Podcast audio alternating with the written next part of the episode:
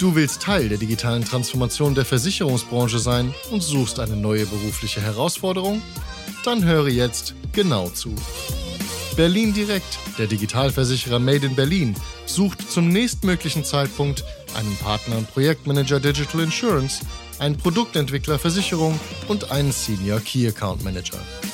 Bei Berlin Direkt erwarten dich spannende Aufgaben in einem innovativen Arbeitsumfeld mit einem Fokus auf neue Geschäftsmodelle rund um Embedded Insurance und viele Weiterentwicklungsmöglichkeiten. Alle offenen Stellen findest du auf insurancemedia.de. Den Link dazu gibt's auch hier in den Show Notes. Das ist der Digital Insurance Podcast. Ich bin Jonas Pieler und als Managementberater liebe ich Business Innovation und die Herausforderungen der digitalen Transformation. In dieser gesponserten Ausgabe rede ich mit Dienstleistern über relevante, innovative Produkte für die Versicherungswirtschaft. Viel Spaß! Jetzt spreche ich mit Harald Epple. Er ist CFO bei der Gotha und ich frage, wie kann die Kapitalanlage eine nachhaltige Entwicklung unterstützen? Ja, das ist eine sehr gute Frage. Im Prinzip sprichst du ja auf den Transmissionsmechanismus an. Also wie kann die Finanzwirtschaft die Realwirtschaft transformieren. Mhm. Was wir dazu sagen müssen, glaube ich, ist, das, was viele wissen, aber denen gar nicht so bewusst ist, dass Versicherer auf ihre Kapitalanlage natürlich einen großen Einfluss haben auf indirekt, da muss man gleich sagen, inwiefern dieser Einfluss oder wie stark der ist, aber auf andere Unternehmen und Fonds etc. durch das Geld, was sie aufgrund ihres Geschäftsmodells ja investieren. Genau. Also die Grundidee ist, dass die Finanzwirtschaft, Versicherungen in unserem Fall, über ihre Kapitalanlagen Einfluss auf Unternehmen der Realwirtschaft nimmt, sodass diese sich auf einen CO2-Reduktionspfad begeben, der im Idealfall zu den Pariser Klimazielen passt. Wie macht ihr das konkret? Jetzt, euch gehören die Unternehmer nicht, genau. aber ihr seid natürlich implizit daran beteiligt, ja. indirekt auch über Fonds. Ja. Wie macht ihr das in der Realität? Ja. Also wir machen das so, dass wir uns mit anderen Investoren zusammentun. Ja. Denn wie du schon gesagt hast, alleine haben wir einen ganz, ganz kleinen Anteil an Unternehmen. Wir tun es auch mit anderen zusammen. Das machen wir, indem wir mit anderen zusammen Stimmrechte ausüben. Und da gibt es so große Aggregatoren, die dann die Beschlussvorlagen bei Hauptversammlungen nach klimarelevanten Themen untersuchen und dann Empfehlungen abgeben, wie man als Investor, für den das bedeutet ist, abstimmen soll. Und da haben wir uns angeschlossen. Also da wird immer im Sinne der CO2-Emissionen abgestimmt, wo wir Stimmrechte haben. Das ist also im Eigenkapital, da wo wir Aktien haben. Wir glauben allerdings auch, dass wir als Fremdkapitalgeber, und das ist für uns ja der viel größere Anteil der Investitionen, Einfluss haben. Und auch da sind in den letzten Jahren Plattformen entstanden, wo man sich anschließen kann. Also Climate Action 100 Plus ist eine sehr prominente, wo es darum geht, sozusagen sich Mandate über die Plattform von Fremdkapitalgebern zu holen und dann in das Engagement mit den Unternehmen zu gehen, um die dahin zu drängen, möglichst schnell CO2 zu reduzieren. Drängen ist ein guter Stichwort. Mhm. Wie gut funktioniert das und wie sehr freuen sich die Unternehmen, dass jetzt hier andere kommen und denen bei Nachhaltigkeit reinreden? Also das ist alles noch relativ neu. Also ich kann noch nicht sagen, also Beispiele nennen, wo ich sage, vorher hat das Unternehmen das gemacht, dann hat sich Climate Action 100 Plus gemeldet und dann haben sie den Kurs gewechselt. Das wäre ja schön, wenn man sowas sagen könnte. Kann ich noch nicht sagen. Ich weiß aber, dass diese Plattform sehr ernst genommen werden von den Unternehmen. Ja, da ist ja auch viel Kapital dahinter. Und die schreiben Briefe, die vereinbaren Meetings, wo die dann konkret wissen wollen, was tut ihr und warum tut ihr nicht mehr. Jetzt, wenn ich eins sagen darf, also bei dem Ganzen geht es ja auch nicht einfach nur darum, so schnell wie möglich kein CO2 mehr zu emittieren. Na, glaubt man ja erstmal, darum ging es. Das ist aber nicht alles. Wir müssen ja, die Wirtschaft soll ja weiter funktionieren. Wenn wir also von heute auf morgen aufhören würden, Ölunternehmen, Gasunternehmen und so weiter zu finanzieren, dann müssten die den Betrieb einstellen. Dann hätten wir keine Energie mehr. Ne? Da brauchen wir jetzt, erleben wir jetzt alle ganz hautnah, was das bedeutet, wenn man keine Energie mehr hat. Dann gibt es Millionen von Arbeitslosen. Und das darf nicht passieren. Ja? Also die Transformation in eine CO2-neutrale Wirtschaft so wichtig sie ist, so unbedingt sie stattfinden muss, die muss für alle funktionieren. Also man muss einen Transitionspfad sich vornehmen und Unternehmen unterstützen, sich auf diesen Pfad zu begeben. Woher weiß ich, dass ich da die richtige Balance habe?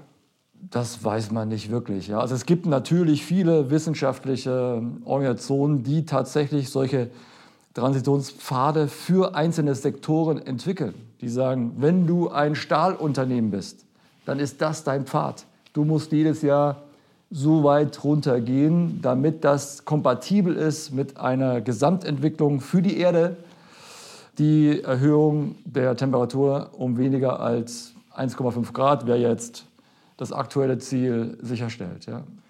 Ich habe letztens ein Gespräch geführt mit der gesetzlichen Krankenversicherern und da haben wir auch darüber gesprochen, inwiefern es deren Auftrag in Anführungsstrichen die Bevölkerung und deren Versicherten dazu zu bringen, nachhaltig zu sein es ist ja ähnlich, wenn wir im Grunde als Unternehmen andere Unternehmen dazu bringen, nachhaltig zu sein. Die Antwort dort war, dass die ihre Versicherten nachvollziehbarerweise nicht quasi top-down gängeln sollen und nach dem Motto, du musst jetzt hier, darfst jetzt kein Auto mehr fahren, du musst jetzt immer noch Bahn fahren so fort. Jetzt ist es ja so, liegt auch damit zusammen, dass natürlich gesetzliche Krankenversicherer keine Macht jetzt über ihre Versicherten haben. Jetzt ist es in der Kapitalanlage anders. Man hat ja gewisserweise durch das Kapital, was wir gerade schon gesprochen haben, eine gewisse Macht. Inwiefern siehst du es, dass man auch den Unternehmen helfen muss, sie enablen muss, das zu erreichen, anstatt nur in Anführungsstrichen zu sagen, ihr müsst das machen. Kannst du mir folgen? Ja, das ist ein Ansatz, den wir, wenn wir mal die Kapitalanlage ganz kurz verlassen, ja, wir sind ja auch Versicherer, versichern Unternehmen. Wir haben über 200.000 Unternehmen als Kunden auf der Versicherungsseite. Und wir haben uns wirklich auch vorgenommen, unseren Kunden zu helfen. Wir wollen denen helfen, CO2 zu reduzieren, indem wir sie unterstützen, schon im Ansatz. Ne? Was ist überhaupt eure CO2-Bilanz im Moment? Das wissen ganz viele nicht. Mhm. Ja?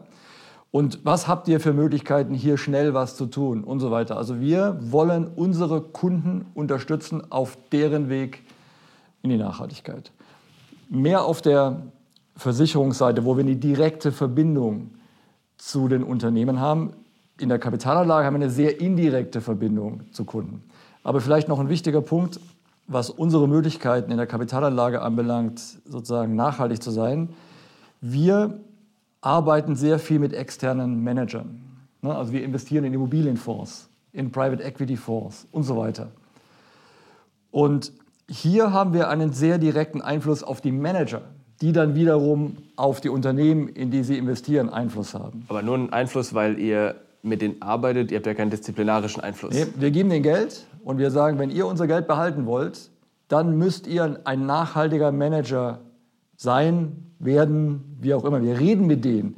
Wie schaut ihr auf Nachhaltigkeit? Welche Nachhaltigkeitsziele habt ihr? Habt ihr Reduktionsziele, CO2-Reduktionsziele konkret für Assetklassen? Was sind eure Datenquellen? Und so weiter und so fort. Ja? Also das nennen wir Engagement mit den Managern. Und das glauben wir, ist einer unserer größten Hebel in der Kapitalanlage. Was glaubst du, vielleicht zum Abschluss ein bisschen, was ist der Anteil von, ich nenne es mal, nachhaltigem Kapital am Gesamtkapital? Ist, ist der zweistellig der Prozentsatz? Ja, das ist eine Frage der Definition von Nachhaltigkeit. Ne? Mhm. Ähm, und das ist ja eine wirklich große Diskussion gerade. Passiert ja viel. Sagen wir, Taxonomieverordnung, wo zum ersten Mal im Hinblick auf Ökologie eine sehr, sehr detaillierte, detailliertes Regelwerk entsteht, was man als nachhaltig bezeichnen darf im Sinne der Taxonomie. Dann gibt es eine Transparenzverordnung. Da sind die Regeln andere als bei der Taxonomieverordnung. So, wenn wir jetzt auf die Transparenzverordnung schauen, da ist es ein bisschen weiter. Da kann ich mir schon vorstellen, dass zumindest in Kürze, da passiert ja gerade unheimlich viel, auch noch an Klarstellung von Detailregelungen dass irgendwie 10 bis 20 Prozent des Kapitalmarkts schon nachhaltig im Sinne der Transparenzverordnung sein können, in Kürze. Ja? Also viele Fonds müssen sich gerade erst umstellen. Das hat ja auch viel mit formalen Anforderungen zu tun, die man erfüllen muss. Ne? Da gibt es dann 100-seitige, 200-seitige Fragebögen, die man ausfüllen muss und so weiter. Und erst wenn man das alles hat, ist man im Sinne von solchen Regularien nachhaltig. Ich gebe mal ein Beispiel, Taxonomieverordnung, was ich kürzlich auch erst gelernt habe. Wir sind ja ein großer Investor in erneuerbare Energien. Wir haben 1,4 Milliarden unserer Kapitalanlagen in erneuerbaren Energien investiert.